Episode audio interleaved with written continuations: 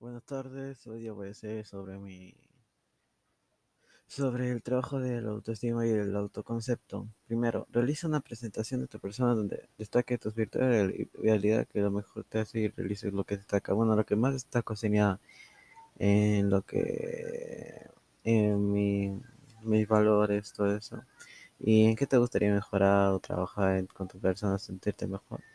Bueno, podría decirse que mm, eh, más productivo, que tenga más autoestima, que pueda, pueda tener esa autopaciencia que no la tengo y mucho más.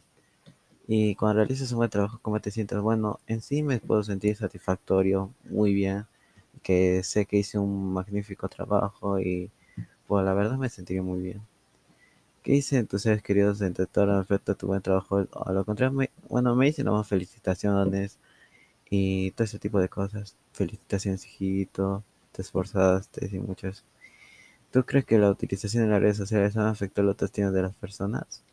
Se decir que sí, ya que las redes nos sabemos también mucho cómo te afecta en sí en lo personal y en la autoestima. Por ejemplo, en las redes puedes encontrar lo bueno, lo malo, cuando publicas fotos y todo eso y te baja tu autoestima cuando ves un com- comentario negativo o los emojis, todo eso. Y yo creo que en la sociedad afecta mucho lo que serían las redes sociales respecto a eso, como Facebook, Instagram, Twitter y muchos más.